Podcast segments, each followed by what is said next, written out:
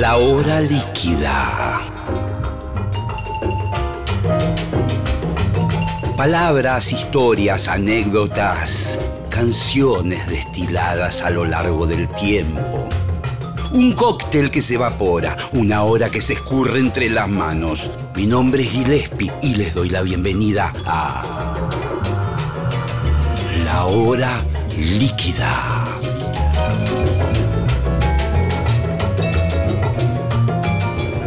Tal? ¿Cómo andan? Aquí Gillespie comenzando el programa, una nueva emisión de la hora líquida desde el auditorio de Radio Nacional, Maipú 555. Verán que hay un clima de tensión en el estudio y esto puede tener un ribete de una final por penales de un mundial. La presencia hoy en vivo de Wallace y un misterio, un aura de misterio alrededor de, de él que no pude, no tuve la oportunidad de hablar fuera del aire. Una especie de maestro zen, un hombre muy circunspecto, pero, pero quizás dispuesto a tirar bombas en el programa. Hola, Wallace. Hola, ¿cómo anda Aguile? ¿Todo bien? Muy bien, muy bien. Te veo súper tranquilo. Estoy súper tranquilo. Estoy, quedé después de la pandemia más reflexivo, menos, menos extrovertido, quedé más, este, eso, más reflexivo. Bueno, vos sabés que, y no lo generé yo el tema de la pandemia, quiero decir, de la producción, porque me dicen que siempre hablo de la pandemia. Esta vez fue Wallace el que Bueno, perdón. incorporó el tema. Bueno, estuve preocupado por tu salud, mi querido amigo, en aquel Sí. momento. Pues te pegó, pero recontra mal. Me pegó recontra mal. Fui de los primeros que caí y me pegó recontra mal. No Estuve- había vacuna, nada. Todavía no estaba la vacuna. Estuve internado 10 días con 10 medicamentos, con respirador, con todo. Y me encargué en ese momento de hacer campaña para que se sepa que era de verdad. En ese momento todavía estaba la dicotomía. Sí, que era algo trucho, bueno, había muchos antivacunas, etcétera. Exactamente, bueno, me encargué de difundir que era verdad, que me había recontrapegado y después me agarró de nuevo. Me agarró ya después de haberme vacunado y demás, me agarró de nuevo este más leve, mucho más leve, pero Igual- tuve dos veces COVID. Con lo cual he quedado con ciertas este con ciertas no sé si decir secuelas, pero con algunos recaudos este, a- para con la vida, para con un montón de cosas. ¿Vos notás cosas en tu organismo que cambiaron? Eh, digamos, en cuanto al cansancio, a cosas así. Exactamente, en cuanto al cansancio, subo una escalera, subo un piso y quedo sin aire, por ejemplo. Y después cosas de la memoria, me, me- olvido de cosas de la memoria que puede tener que ver con la edad también, pero este, me doy cuenta de que pierdo datos. No sé si per- perdí la memoria o las ganas de acordarme de las cosas. Determinadas caras, por ejemplo. Hola, ¿qué tal? ¿Te acordás de mí? Que no, no, es el COVID, ¿viste? Me- no me acuerdo. Viste que nosotros los melómanos nos acordamos de todos los datos, Sí, los músicos, sí, los nombres sí. de los miembros, de los integrantes. Bueno, eso ya me, me- me- le perdí, le perdí el deseo de acordarme de esas cosas. Me parece perfecto. Sí. Me parece que empezaste eh, en la entrevista a lo grande. Bueno, Pero me parece, bueno, es una sensación. Eh, bueno, tuve la oportunidad de, de estar ahí un ratito en el estudio de grabación, aportando mínimamente una melodía, una cosita, un arreglito, de un disco que es una bomba atómica. Contame un poco de este disco nuevo. Bueno, es el nuevo disco de Masacre que está a punto de salir y la verdad que es una bomba atómica. Es un disco que tiene de todo, es un disco variado, ecléctico, elástico, libre. Tiene nueve canciones, se llama Nueve. Este es el noveno disco de Masacre, hay toda una numerología Hay quienes dicen también que 9 es nuevo en inclusivo. Sí, es verdad. ¿Viste? Está muy bien. Si algo nuevo es en inclusivo es 9. Este, esto lo dijo alguien por ahí y yo lo tomé. Este, y es un disco en el que vos participaste, efectivamente. Es un disco. Qué suerte eh, que te acordaste. Les cuento a la gente. Bueno, pues tampoco fue hace mucho, pero, pero habla bien de tu memoria. Les cuento a la gente que entre los músicos invitados están Sebastián Schachtel de las pelotas y Marcelo Gillespie de Gillespie. está, está buenísimo haber estado ahí y, y debo preguntarte primero, ¿por qué dejaron pasar tanto tiempo entre el último disco y este? Viste, se hicieron muchos años. Pasó, entre, medio pasó un disco en vivo que hicimos, que es un. La, celebración de los 30 años en obras, entonces hicimos un, disco y un, y un, DVD. Eso pasó en el medio y después, no quiero mencionarlo de nuevo, pero pasó la pandemia de nuevo. Sí, sí, está bien, tienes razón, sí, claro. Pasó, la pandemia, entonces este, se hicieron un montón de años desde el último disco, desde nuestro último disco que se llama Biblia OVNI desde ese último disco este, pasaron un montón de años, un montón de cosas. Y este disco lo venimos cocinando desde hace bastante tiempo. Empezó, está gestado durante el aislamiento.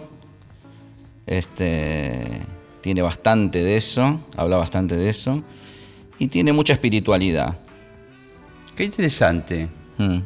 Espiritualidad, eh, que viene de, qué lado, de dónde, digamos, vos agarras esa espiritualidad, viene de, parte de las religiones, viene de parte de una forma de pensar, ¿cómo, de dónde viene esa espiritualidad?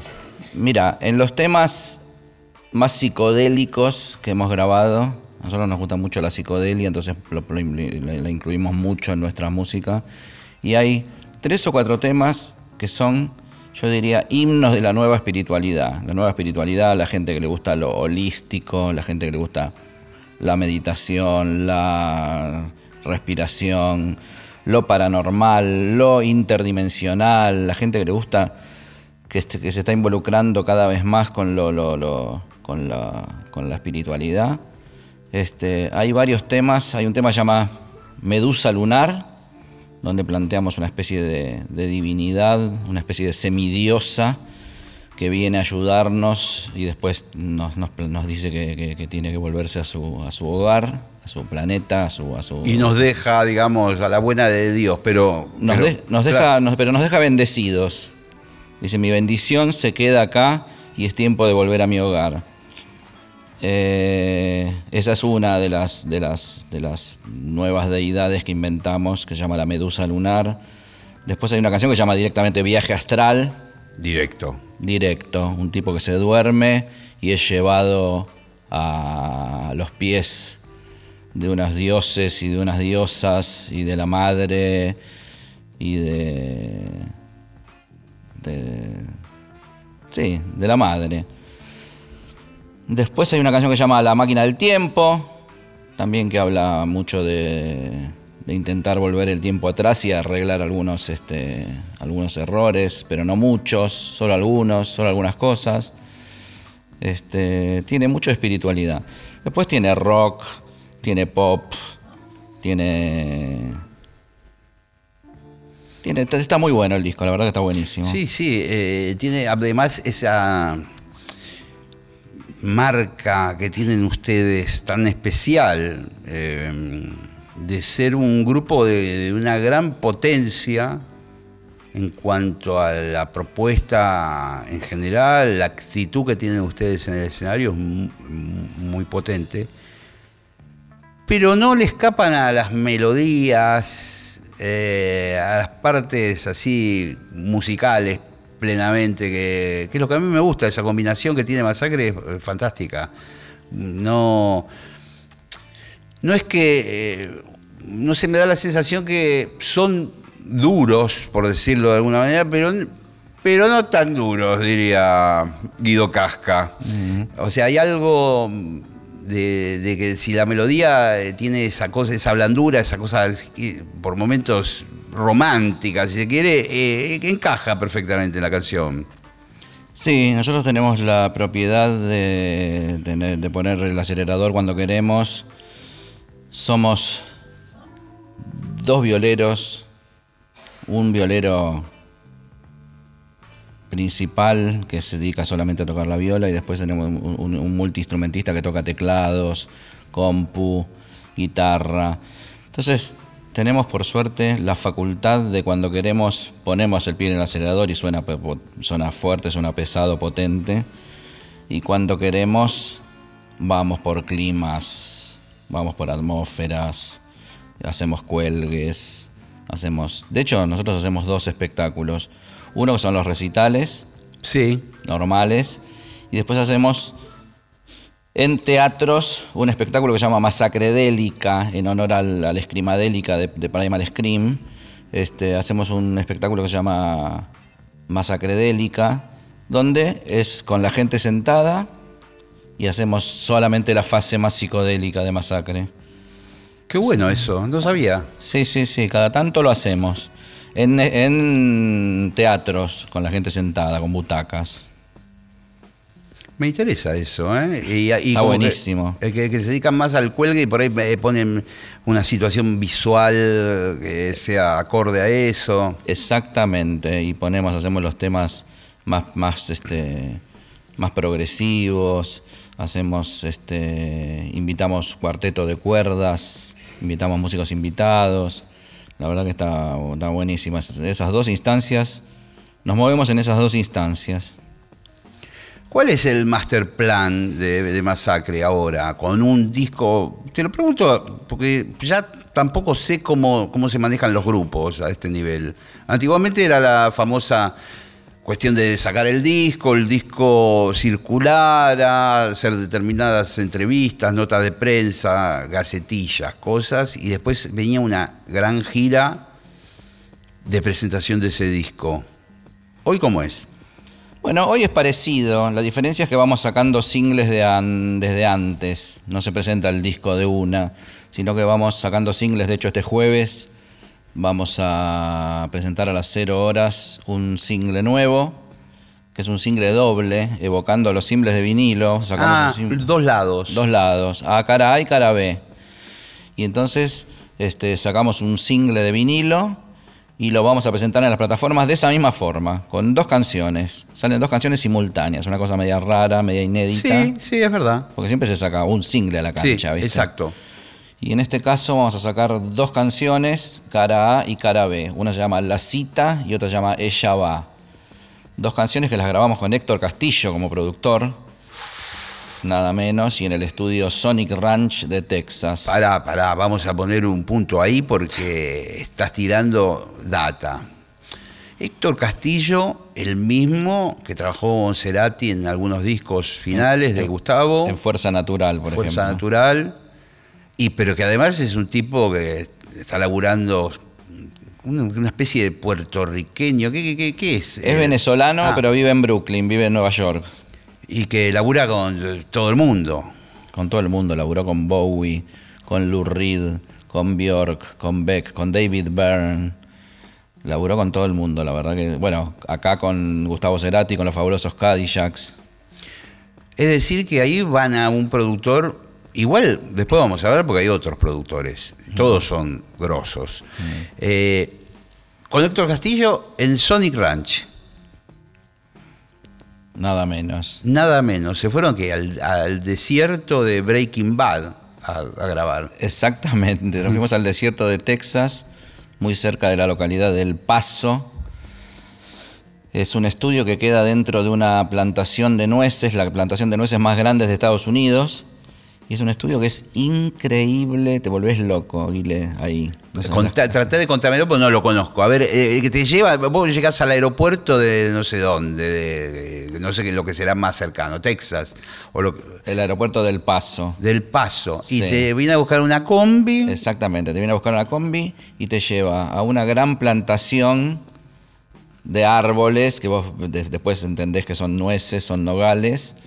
Este, y adentro hay todo un complejo, una especie de, de ranch. Sí, sí. este, un complejo que tiene, incluye habitaciones para vivir y después tiene cinco estudios de grabación. Cinco estudios donde hay de todo para elegir las cosas que quieras elegir a nivel guitarras, a nivel baterías, a nivel eh, equipos. Tenés, por ejemplo, hay entre, por, por, nombrarte misceláneas que hay ahí, hay un amplificador que era de Elvis Presley, una consola que era de Madonna.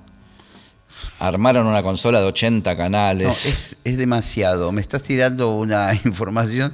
Claro, es como una juguetería enorme, gigante, de alguien que además construyó cinco estudios. ¿Que, ¿Quién es esa persona? Y es el dueño de la planta de los, la, las plantas de nueces. Exactamente. Pero debe ser el hijo. El padre hace las nueces y el hijo dijo quiero hacer música. Debe ser el hijo. Es un filántropo. El dueño es un filántropo que nosotros llegamos a la conclusión de que no gana guita con el estudio porque la guita que invierte es mucha. O sea, se gastaron, por ejemplo, en acomodar una, en armar una consola de 80 canales se gastaron cerca de un millón de dólares. Claro, no hay forma de, de, de, de, facturar esa guita. A pesar de que son cinco estudios que laburan simultáneamente, o sea que se, se labura, guita ganan, digamos, pero nosotros llegamos a la conclusión de que no, que ganan con las nueces y eso lo hacen de filantropía. me, me hubiera gustado estar en esa conversación donde estaban abajo de un árbol diciendo, ya eh, instalados ahí después de tres o cuatro días, diciendo, este tipo no, no recupera la guita que invirtió. Exactamente, hacíamos muchas de esas conversaciones. y el lugar decorado divino, bueno, o sea, lo que es lo que está decorado, todo a nivel, todo en estilo así, rancho, este, eh, hermoso y con mucha estética, con mucha onda. Este, y el Y dueño y- anda por ahí también. Anda ¿Quién? por ahí. El dueño anda por ahí. Dando vueltas. Anda Hola, por ahí, a veces se te sienta en la mesa a la noche, destapa un vinazo y come con vos. Este, la verdad que es un lugar, es como dijiste vos, para los músicos es una juguetería donde no terminan de aparecer este, teclados, pedales, cosas rarísimas, guitarras que pareciera que no existen, pero que existen ahí. Y donde no te queda otra alternativa que grabar un- unos temas de la puta madre, porque ¿qué, qué haces en el medio de...? eh, o sea, te podés ir media hora a caminar por los nogales, digo. Pero después tenés que volver a seguir grabando las voces o componer. No, no. ¿Cuál es la alternativa? No hay una ciudad ahí al toque que, que donde ir a boludear. No, eh, es algo así. Exactamente, estás metido ahí adentro. Este, si querés pedir, si querés pedís un Uber y salís a donde sea, ¿no? Pero este, no, no, estás metido ahí, viviendo ahí. Cada habitación es temática, cada habitación está decorada divina. Este, la verdad que vivís ahí. Es un espacio creativo increíble. Y estuvimos con Héctor Castillo, este, conviviendo 10 días y haciendo, bueno, la fase de este disco, porque este disco está dividido en tres partes, tres productores. Primero Gustavo Santaolalla, la fase Buenos Aires-Los Ángeles. Arrancaron bien de abajo. Sí, Arrancamos con Gustavo Santaolalla, que vino a comer a casa. Le mostré, vino a comer a casa, que se comió una, una paella riquísima que hizo mi amiga la gallega Sandri Durán. Este, hice, él trajo unos vinazos, viste que tiene sí, viñedos. tiene sí, una data ahí tremenda. Bueno, trajo unos vinazos y estuvimos comiendo en casa y después nos quedamos hasta la madrugada revi- revisando discos, viendo discos. Este, lo que sabe ese hombre es increíble. Sí, sí. Lo que sabe ese hombre es increíble. Es Yo increíble. Le, mostraba discos de los 60 de Argentina, especialmente de los 60 y de los 70 Y la punta del iceberg que yo podía conocer, él me la profundizaba y me decía todo lo que pasaba con ese disco, los músicos que tocaban, todo. Increíble. Increíble también cómo Gustavo Santaolalla vio la potencia, el potencial de la música latina, ¿no? Sí. Como él, desde el comienzo, que empezó a producir bandas argentinas y otras de Latinoamérica, decía, no, loco, ustedes hagan. Yo me acuerdo alguna conversación con Moyo donde me contaba el, el enfoque para la era de la boludez de Gustavo Santaolalla, que decía, loco, hagan el arriero, ¿viste? Hagan el arriero, hagan folclore, hagan. Y, ¿viste? Un poco los divididos venían de, de, de rockearla, pero estaba Diego Arnedo hijo de Mario Arnedo, Claro. compositor de folclore. Había todo un germen ahí que si lo destapaban, este, de folclore y de. Bueno, y, y- y la verdad que fue un, fue un acierto que no me sorprende porque vos fijate que Arco Iris también emerge de, de- de- un- de una situación donde había mucho rock, mucho blues. Y los tipos dicen, no, nosotros vamos a tocar eh, charango, fla, quena, en, aquel, en aquellos años, ¿no? Gustavo ya tenía como esa idea que después termina de- de instalar con de Ushuaia a La Quiaca con León Gieco, que dicen, vamos a subir en una combi y vamos a grabar toda la música que hay en la Argentina en aquellos años, ¿no? Sí, sí. Eh, eso es una cosa que hay que siempre reconocerle a Santa Olalla, como esa de no haberse obnubilado por las luces de, de la música anglo. Exactamente, ¿No? sí, sí, siempre le gustó lo regionalista, siempre le gustó lo autóctono. Fue resistido en su momento por eso, dentro del rock eran resistidos Sí. por hacer cosas, ¿viste? Y fíjate que Divididos los legitimó. Divididos en definitiva haciendo cosas, haciendo por ejemplo el arriero versión Sí, Hendrix. Sí, sí, y, después varias chacareras que colaron en ese disco, eh, y Mm. fue el comienzo como de una cosa de divididos, de, de- bueno, terminan tocando en el cosquín de folclore. Claro. Eh, ni más ni menos, ¿no? Mm. Pero ahí ellos hicieron una muy buena síntesis de argentinidad, el rock and roll argentino y la música nuestra. Eh, algo de eso metió Masacre, digamos, eh, alguna de esas ideas eh, autóctonas. Mira, nosotros tenemos una canción que sin quererlo termina siendo una especie de malambo rock. Una canción que se llama Ana despierta, en alusión al, al Ana no duerme de, Sí. de Luis Alberto Spinetta. Eh, es como una especie de sueño, es una canción conceptual que dura un montón de minutos, ¿no? Entonces, al, al principio está el tema Ana se duerme. Sí. Pero después viene la parte despierta. Y cuando está la parte despierta viene como una especie de. de algo que podría definirse como un malambo, un malambo rock. Por la rítmica. Por la rítmica, sí, sí, Claro, sí, claro. sí, sí, sí. Y hace poco yo canté el Mensú, el Mensú de Ramón Ayala y Vicente Cidade. Sí. Lo, lo canté en el CCK, en el, en el auditorio del CCK. Lo canté en el homenaje a, a Ramón Ayala, que estuvo ahí presente, estuvo ahí. Eso es una gloria total. pues, un hombre grande, ¿no? Un hombre grande, sí. Igual vos lo ves del el aspecto eh, con su pelo, su bigote, todo, pero tiene unos, unos cuantos años. Mata, mata Ramón Ayala, mata. Este, es mi tío, es el hermano de mi viejo. Me estás jodiendo. No, es mi tío, en serio. Yo dije que Wallace iba a tirar bombas. Y esta es la primera. Ramón Ayala es No sabía. hermano de mi viejo, es mi tío. Juntos. Vos son- sabés que tenés algo. Sí, en tengo tu algo. cara. Cuando me clavo los ponchos, cuando me clavo los, este, los, los sombreros, los gorros. Ah, Sí, señor, ahora entiendo todo. Tengo algo de. Y esa tengo- mirada media como china, viste, que tenés así siempre.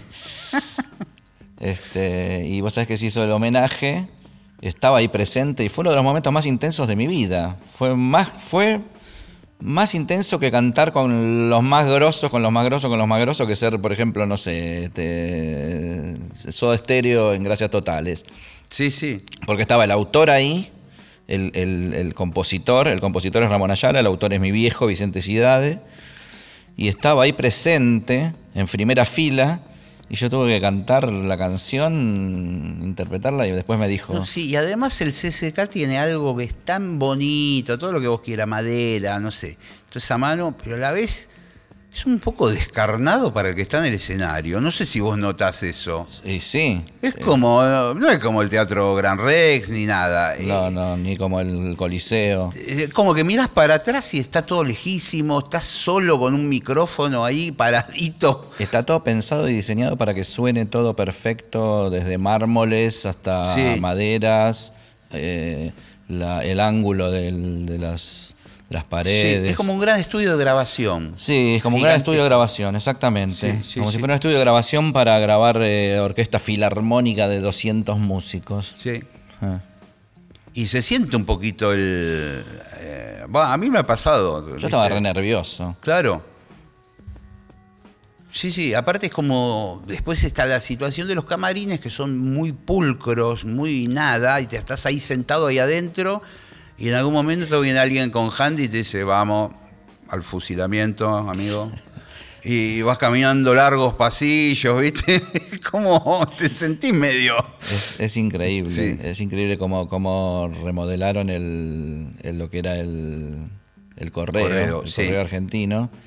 Y qué lindo que lo dejaron. La verdad que quedó espectacular. Sí, sí. Los es- camarines parecen suites de hotel. de hotel, sí. ¿Viste? El baño todo moderno. Sí, Pero sí. viste es como que el, el camarín está de tal manera aislado que vos no tenés idea del el show, de la calentura del show, de todo lo que está pasando en el escenario. Estás como, viste, en una oficina totalmente hermética, viste, no escuchás nada. Y en un momento vienen y te dicen, tu turno. Sí, sí, sí. Bueno, el anterior cantante fue apedreado. Llegó- llega tu turno. No, yo por suerte fui, este, fui aplaudido por el público y el propio autor, el propio Ramón Ayala, me dijo, extraordinaria versión. Muy lindo. Muy lindo, me emocioné. Bueno, ahí se abre como una puertita, me parece, a futuro. Podría haber dicho cualquier otra cosa, pero la tontería más sencilla que se me ocurrió es esta. Una, una no, digo... puertita a con- futuro. Con, con la música de tu tío. En fin. Sí, incursionar. eh, Sí. Sí, sí, pero con guitarras hacer. eléctricas, con toda la impronta tuya. Podríamos hacer, como el arriero Hendrix. Como Sí, el arriero señor. Hendrix Es- podríamos hacer, sí, tranquilamente, lo podríamos hacer. En un momento con los masacres intentamos hacer el, el, el mensú, nos resultó medio difícil, este, pero acá lo hice con una orquesta de, de música folclórica y quedó espectacular. No voy a comentar nada. ¿Quién te dice? Por ahí tenés que eh, eh, dejar a los músicos y ir con la orquesta folclórica, pero no lo voy a comentar. Nah, Si nah, no pudieron sacar el tema, el tema no sonaba. Vinieron otros músicos, lo tocaban perfecto. Listo. Escúchame, eh, pará, no me quiero ir del hilo eh, y- de la directriz que estamos tomando en la entrevista. Héctor Castillo, Héctor Castillo, Gustavo Santaolalla. Gustavo Santaolalla. Pará, hablemos un toque de la experiencia con Santaolalla. Me contaste de ese encuentro medio mágico en tu casa, pero ¿cómo sigue la historia? ¿Cómo siguieron laburando con Gustavo? Fue así, mira, yo le mostré música mía, le mostré discos de masacre, temas de masacre y le dije, yo sé que esto vos lo producirías distinto, lo producirías mucho mejor, lo producirías de otra forma, de otra óptica. Me dijo, bueno, hagámoslo. Entonces este, me propuso producirnos y se concretó. Ustedes no querían que él tomara el control de todo el material, ¿verdad? Querían trabajar con varios productores. Claro, queríamos hacer un tríptico entre tres productores. Eh, primero, la primera fase Santo Alaya, la segunda Héctor Castillo y la tercera Fico Piscors, que es nuestro guitarrista y productor. Fico, el Claro. canoso. Fico, claro, exactamente. Sí. Y entonces, este, nosotros, este, hicimos eso de dividir por, por, por en tres partes el, el tríptico de este nuevo álbum. Este, y ya está, ya lo llevamos a cabo. Claro, ya está todo la- hecho, ya la- está hecha la fase Los Ángeles, la, fa- la fase Texas y la fase de Buenos Aires. Los Ángeles trabajaron con Santa Olalla, Con porque ahí Santa él Olalla tiene su búnker en Los Ángeles. Exactamente, junto con Aníbal Kerpel, Sí, otro capo. otro capo que tenía crucis. Claro, ¿Verdad? exactamente. ¿Y eh, para eso se tuvieron que trasladar o fuiste vos con las grabaciones o se las mandaron directamente y que ellos laburaran? Fue así, grabamos acá en Buenos Aires en Romaphonic y después le mandamos todo el material para Los Ángeles y después yo fui un par de días este, mientras estuve de gira con Soda Stereo. Ah, claro, claro, vos estuviste ahí. Yo estuve, fui uno de los cantantes de Soda Stereo de Gracias Totales. Entonces aproveché y fui un par de días y estuve también ahí en la mezcla. Este, así que fue Buenos Aires, Los Ángeles, la, la fase la fase Santa Olalla.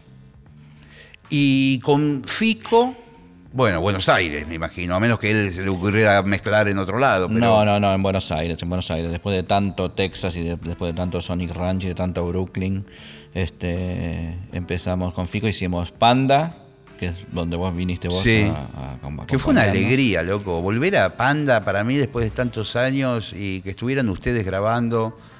Estuvo buenísimo. Sí, estuvo, estuvo muy bueno. Y ustedes tuvieron muchos detalles para conmigo eh, en cuanto al catering, cosas así. eh, me hicieron sentir muy bien, ¿viste? Pero sí, muy sí, bien. sí, es un- una, una alegría recibirte, te adoramos.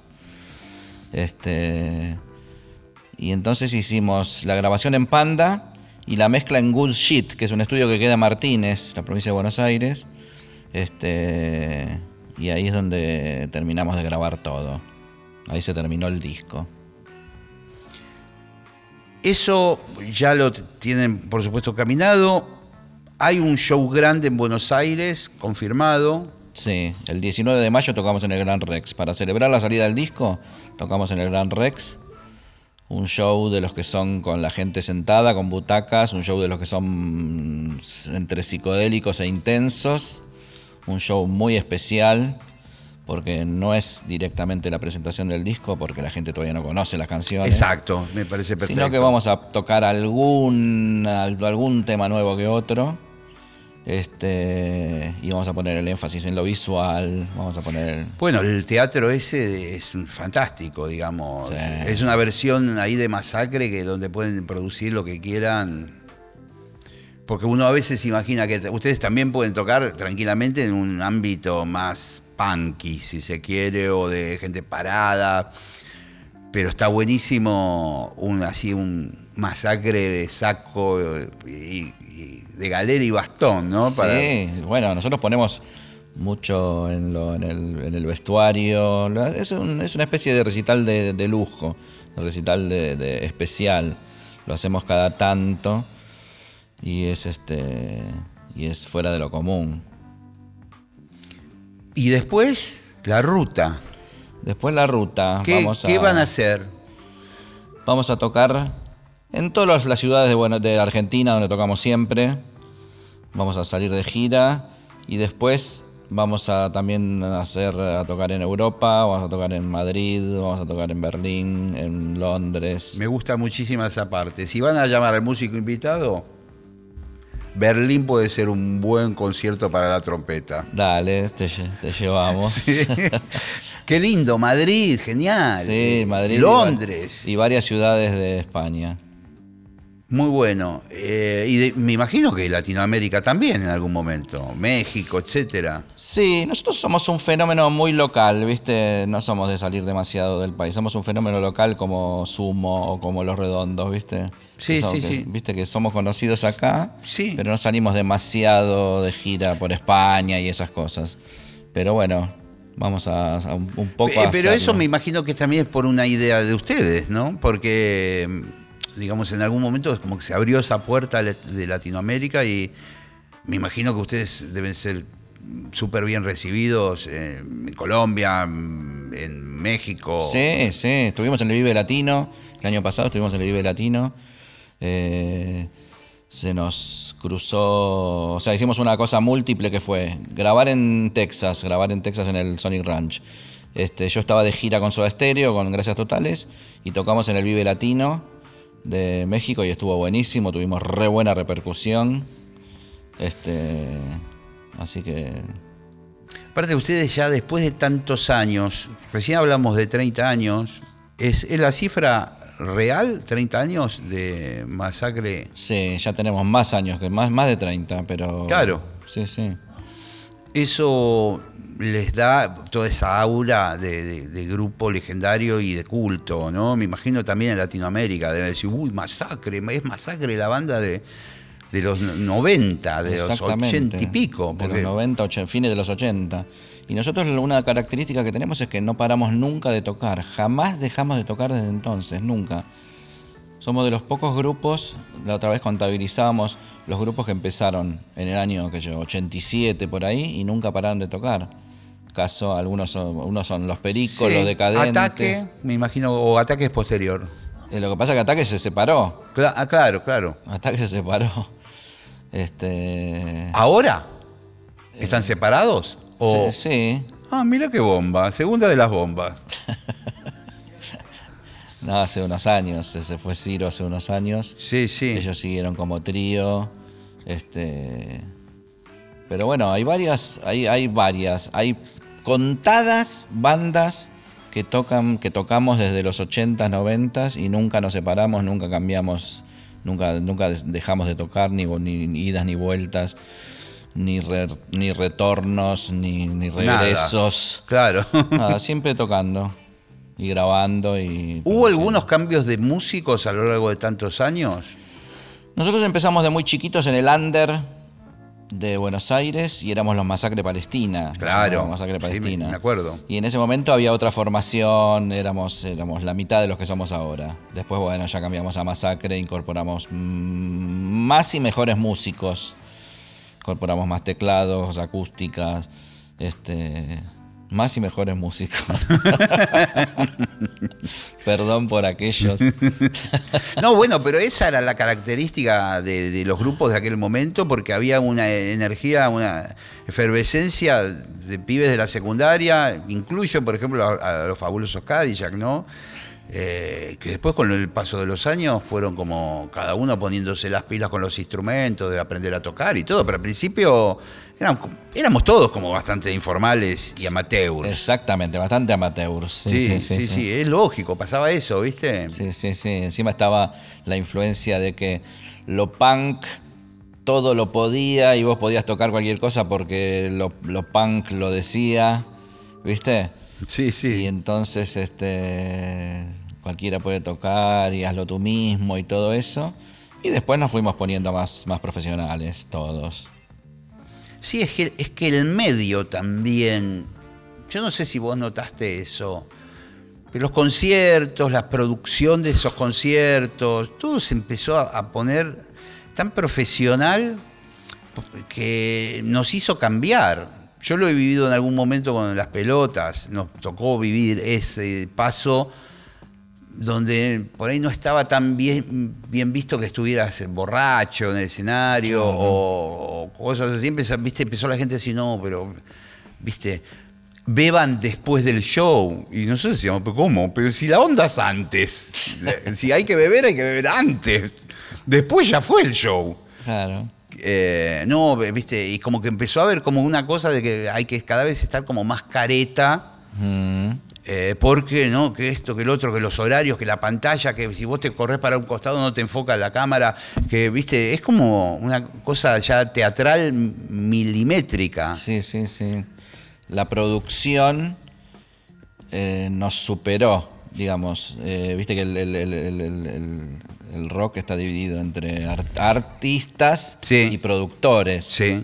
Los que hacen la producción, los que hacen las puestas, los que hacen la técnica y Sí, demás. Entonces, lo profesional de la producción nos profesionalizó, eh, nos hizo ponernos más serios a los artistas. Sí, exacto. ¿Viste? Y, y delimitar hasta dónde podés correr en un show, eh, esta pasarela no la uses porque no sé qué, porque hay un momento que la le- elevan tres metros. eh, Viste, todo así, incluido, y esto mal que le pese a mis compañeros aquí de, de la parte visual, a veces metiendo luces blancas por demasía Mm. por el tema de la filmación. Ah, sí. ¿Viste? De, no, que con estas luces, pero que son las que tienen onda, ¿viste? Todo- Todos los claroscuros, toda esa cosa que. No, no, pongamos todo blanco. Sí, sí, sí, sí. Nos pasó en el DVD de obras. Bueno, claro. Que al filmar el DVD está pensado eh, las luces para el show, para el público presente, Claro. y las luces para la filmación. Y eso te condiciona un poco. Y sí, porque necesita mucho más blancura, mucha más potencia de las luces. Y que yo decís, no, pero este tema es un tema, viste, tétrico, que yo estoy solamente con una luz que me enfoca la cara y está todo. No, no sale en el video. Bueno, entonces ilumina todo blanco. Claro, sí, sí, sí, sí. Ay, qué fantástico. Bueno, quiero que hablemos de influencias ahora, porque son los minutos donde para mí es la, la data que le dejamos a los oyentes o a los televidentes que nos miran por YouTube. Entramos en el mundo de las influencias. Yo primero te digo mi opinión y después vos me decís la tuya, a ver si coincidís. A mí me parece que el artista es un ser gelatinoso, eh, por decirlo de alguna manera, que, que se va eh, armando a lo largo de la vida con su propia creatividad y su genio y muchas cosas que va tomando en el camino, que yo le llamo las influencias, no sé, eh, digo, yo cuando empecé a escuchar trompetistas dije, este no me gusta, este me gusta y yo quiero tocar como este, esto no, esto sí, y de, y de alguna manera tomé pequeñas cosas para ir construyendo eh, este personaje que soy yo. Hablemos de Wallace, de, ese camino. Si vos, primero, si considerás que, uno es influido por un montón de cosas, o, es un genio que nació ya de bebé, que era un genio y que ahora me camino que. No, no, no. Uno es influido. Uno es influido. Por, primero por la temprana infancia, lo que escucha cuando es chico, lo que escucha lo que pone la mamá, lo que pone los, en la casa pero después lo que uno elige. Yo me doy cuenta de que mis primeras influencias fueron mujeres. Mis primeras influencias, las, primeras cosas que yo elegía para escuchar de chico, eran mujeres. Eran o Kate Bush. Sí. Eh, o Blondie. O incluso los primeros discos que me he comprado yo, de, así de, de, preadolescente, que iba y me compraba un disco yo. Este. O ABBA incluso, que ABBA tiene temazos, me encanta ABBA, tiene, unos temazos. La tercera de las bombas acaba de caer. bueno, pero esas son de las primeras cosas y me di cuenta de lo importante de la mujer en la, crianza mía. Yo fui criado por dos mujeres, por mis abuelas. Bueno. Por mis abuelas y por mi, por mi vieja.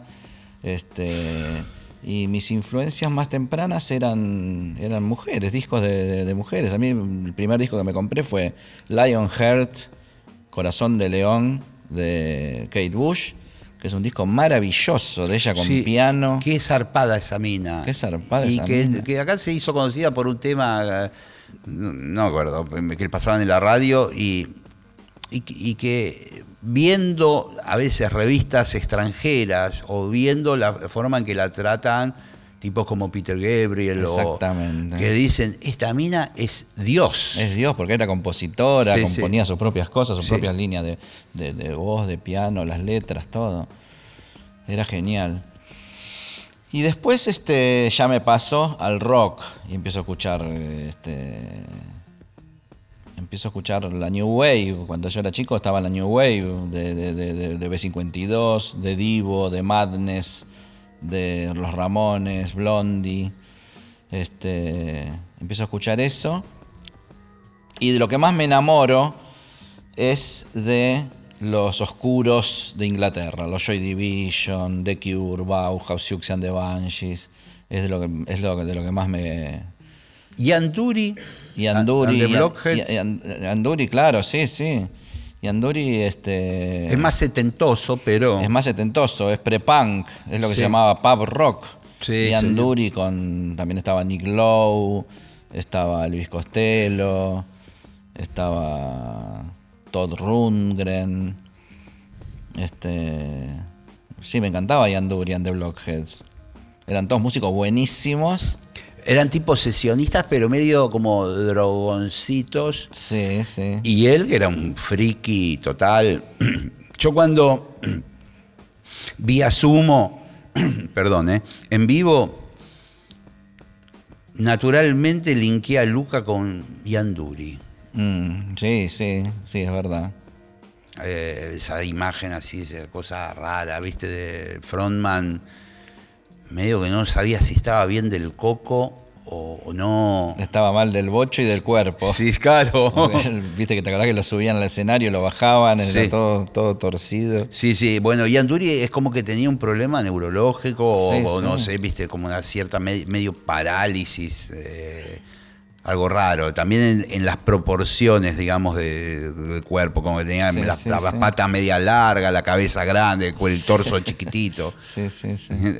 Sí, sí, muy impresionante. Yo lo, lo pude ver hace poco, digamos, eh, a partir de YouTube y cosas así, porque no escuchaba su música, eh, me parecía que era un tipo como viejo, no sé, digo, este tipo de ser un tipo grande, pero nunca y la- algunas fotos de las portadas donde ya se veía una cara rara. Sí. Y después lo pude ver, digamos, en imagen, darme cuenta de todo esto que vos me decís, viste, que hay shows que lo, lo llevan, lo ponen en el escenario. Lo ponen en el escenario, lo suben, lo bajan. Pero qué bien que tocan los músicos, se tocan Sí, todos los músicos sí. de Ian Durian, de Blockheads. Sí, vos sabés que el bajista, creo que después fue el bajista de Steve Ray Vaughan. No, mira. Eh, creo, pero no estoy muy seguro. Y puede ser que no sea para nada lo que te dije, pero no, no importa. Pero no sé, en algún lado lo leí. o- Eh, sigamos con ese devenir de influencias, data. En algún momento te cruzaste con Sumo. Por supuesto, Sumo era lo obligatorio que íbamos a ver cuando éramos chicos. Lo obligatorio cuando éramos chicos era ir a ver recitales punks. Los recitales que hubiera de, en ese momento, los violadores, Alerta Roja, este, los laxantes.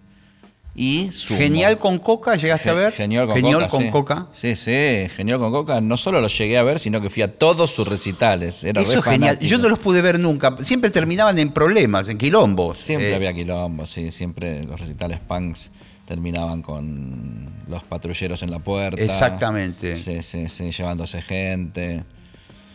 Este, pero Genial con Coca era genial, era buenísimo, era una mezcla de teatro con teatro underground, como si fuera en ese momento el paracultural, las gambas al ajillo, Tortonese, Batato y esa gente, pero con rock. Entonces Sí, era una señor. performance y un tema. Y Geniol era un personaje que yo lo conocí en la época de Sumo, porque él venía al escenario y hacía cosas con una valija que traía como caretas, Careta, pelucas. un yo-yo. Sí, un yo sí. Era una maravilla Geniol. Después estuvo una- un breve tiempo con Divididos, y que yo también estaba ahí con ellos. Y, y después, bueno, se fue, hizo un circo en Avellaneda, bueno, después fue perdiendo un poco el, rastro, pero debe, andar dando vueltas por ahí, genial, ¿eh? Estuvo en Siberia, estuvo en, en- Sí, en- estuvo en en un- Rusia. Sí, sí, sí, Sí. Y vos sabés lo malo que tuvo Geniol, que no grabó disco. No, es verdad, tenés razón. Grabó, Geniol no grabó disco. Todos en esa época grababan discos y no hay disco de Geniol. Que tenía un repertorio que estaba bueno para tener un álbum. Sí, lo único que hay grabado de él es su voz en La Rubia Tarada, eh, haciendo como un intercambio con Luca Prodan. Sí, un pseudo punquito. Eso que canta genial. Sí, sí. Sí, sí. Eh, sigamos en el mundo de las influencias. Ahí tenemos rock, música. ¿Qué pasaba con libros, series, películas? ¿Qué, ¿Cómo se co- componía ese mundo Ay, a mí me más gustaba- doméstico? Me seguían gustando las mujeres, las, las mujeres seguían siendo influencia mía porque a mí me gustaba mucho más la mujer biónica que el hombre nuclear. Mirá vos. Me gustaba mucho más la mujer maravilla que SWAT, ponele. Sí. Este. Así que te- tengo un componente femenino muy importante en la influencia mía. Me encantaban las series de ciencia ficción, Fuga en el siglo XXIII, Totalmente, qué loco. Sí, sí, sí. esas series. este. de- de- ¿Llegaste a ver esa, esas especies de animatronics que, que empezaron con Supercar Sí. y terminaron con Joe 90? Con Joe 90, sí, sí. Las, las marionetas electrónicas de Jerry Anderson. Escarlata, Sí, exacto. sí. Jerry Anderson se llamaba. Jerry Anderson. que era inglés. Era buenísimo. Era espectacular. Muy buen dato estás tirando ahora. El- Primero, primer- primero fue Supercar. sí, Supercar, con Después- Mike Mercury. Mike era- Mercury, era- exactamente. Y tenía dos, dos amiguitos que se llamaban Jimmy y Mitch. Mitch era el, el- el mono, había un El monito. Sí, siempre había un monito, siempre había una mascota, un robot. Sí, sí. Después vino Stingray, No lo vi. los que se metían en el agua. Uf, los que se metían en el agua. Después, después vino. eh, Capitán Escarlata, me no, imagino. no, primero vino Capitán Marte y su XL5. Que había una rubia. Una rubia llamada Venus. Ay, sí, sí, divina. Divina, ¿te acordás? Sí. Y, te- y tenían un robot también que se llamaba Robbie. Sí. Eh, Qué y de- genial este momento. Y, y después eh, vino, después vino la saga. Todos esos eran como cabezones. Sí, que se le movía solamente la parte de abajo. Se movía solo la parte de abajo y el labio de abajo. Cuerpito chiquito y la cabeza grande. Sí. Y después vinieron los que eran realistas, los que, los que eran eh, proporcionados. digamos. Exacto, claro. Los anteriores eran como Ian Dury. Que por momentos caminaban a algún lado, pero era la cabeza grandota y el cuerpo, viste, como medio una marioneta así, viste, que se desplazaban medio en el aire caminando. los anteriores eran como Ian Dury y los siguientes, la generación siguiente eran como, como Elvis Presley, porque Capitán Escarlata estaba inspirado en Elvis Presley. Todo facha. Todo facha, y- y proporcionado. Y creo que cuando hacían tomas de las manos, que agarraban, eran manos reales. Eran manos reales, sí, sí, Sí, sí. sí. Este, y después vino Capitán Escarlata. Que, que había como una, una- como una linterna que iba enfocando al principio, que, que Sí. como que había- los malos iban a. eran los marcianos. Los marcianos iban a, a cargar a todo el planeta. Y, Exactamente. Sí, sí. Su nombre, Capitán Escarlata. Sí, señor. Qué bueno que estaba. Y después aparece este show 90 que era como una especie de nerd con anteojitos y ya, ya más moderno, ¿no? Ya un 90, Que sí. tenía una, sí. gira, una silla que giraba. Una silla que giraba y lo convertían en experto en diferentes, en, en diferentes disciplinas. Entonces le ponían unos anteojitos, lo metían en esa silla que giraba y el tipo era experto en X ciencia. Una especie de los simuladores. eh, Claro. Una cosa así. eh, Claro. capítulo era que lo metían al tipo en una historia donde tenía que pelar. Y eran las, marionetas electrónicas de Jerry Anderson, que eran inglesas, tenían una, una, una ambientación muy inglesa. Sí, y sí. después había uno que llamaba Servicio Secreto. Que era, ¿de que- esa época? De esa época, que eran dos tipos que se metían en un, en un rayo y los hacían chiquitos y Sí. andaban en un autito antiguo iban y cumplían sus misiones, sus aventuras. Nunca la vi esa. como La, la música estaba buenísima, la música estaba excelente. Del, del ámbito más eh, local, ¿veías algo del estilo anteojito? Sí, sí, no sé? Anteojito, Villiquen, la revista Villiquen. Este. ¿Tenés algún tipo de nostalgia con eso? Sí, sí, colecciono cosas así Bueno, antiguas. yo coleccionaba los muñequitos de chocolatín Jack. Claro, sí, sí, los titanes en el ring. Eh, sí. Y tengo como una especie de, de tara con eso.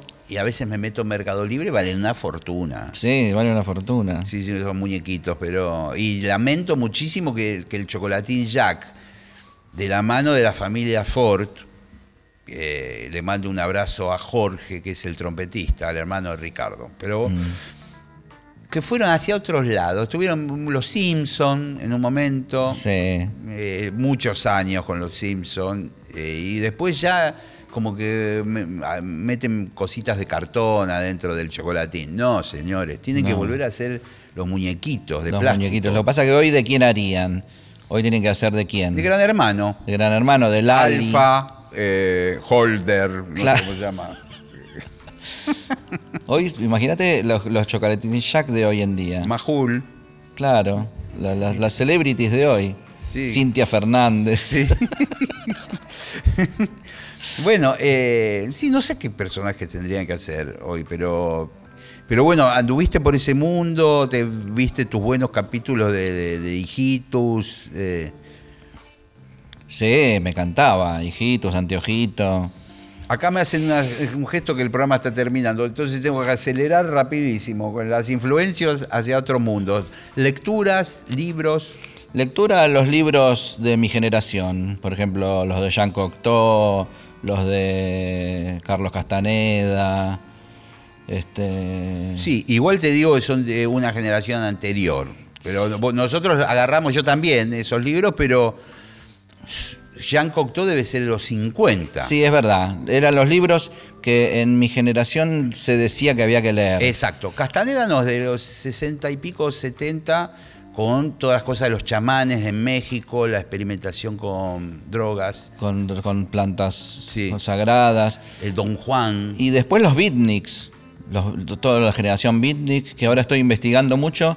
Una cosa que fue relegada, fíjate que el, el- el- el patriarcado llegó a lo beatnik, porque en este momento yo estoy investigando a las beatniks. ¿Hubo? Lo- lo- lo- claro, ¿ves? Bueno, ¿Ves que, ves vos me decís, hubo? Ah, mira, hay un libro, sí, ahora me enteré que hay un libro de, de una de las mujeres de Kerouac, me parece que fue, que escribió un libro, y debe ser una señora grande ya, contando como eh, desde el punto de vista de una mujer, de estar con esos monos ahí en la ruta. eh, y- Exactamente. Nosotros conocemos a los varones del, del movimiento beatnik y había muchas mujeres escritoras.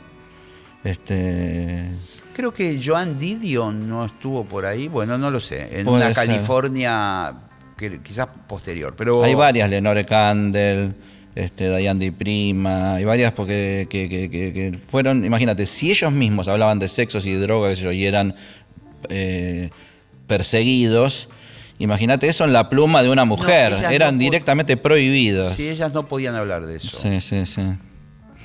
Así que bueno, también eso fue influencia los, los beatniks, este, William Burroughs, todas esas, todas las, las- todos esos. Buena, buena data, loco. Buena data. Me quedan un par de minutos. Hablemos un poco de cine. Hay cosas que te volaron la cabeza. No, no series, sino ya películas.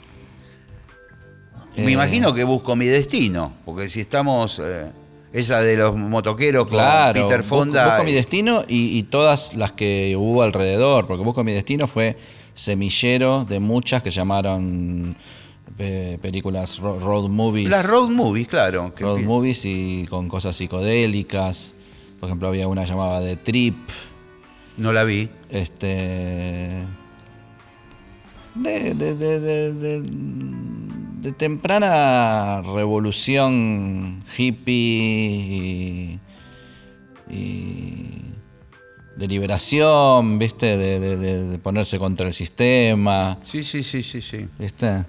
De losers y ¿Te de- gustan, eh, digamos, ver películas? O sea, eh, viste que hay gente que mira mucho películas, cine, aunque sean las plataformas, y hay gente que mira cada tanto una película. Yo me incluyo en este segundo grupo. Mm, Miro cada tanto una película. Cuando la veo, disfruto un montón y digo, tengo que ver más cine. Tengo que ver más cine y después en el día a día no miro más. Bueno, yo estoy en ese grupo también. en ese grupo también. Claro, claro. Miro cada tanto y cuando lo veo disfruto.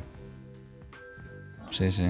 ¿Alguna película recomendable que hayas encontrado así por ahí eh, navegando por internet o que te voló la cabeza y dijiste qué buen director, que, aunque no sea conocida?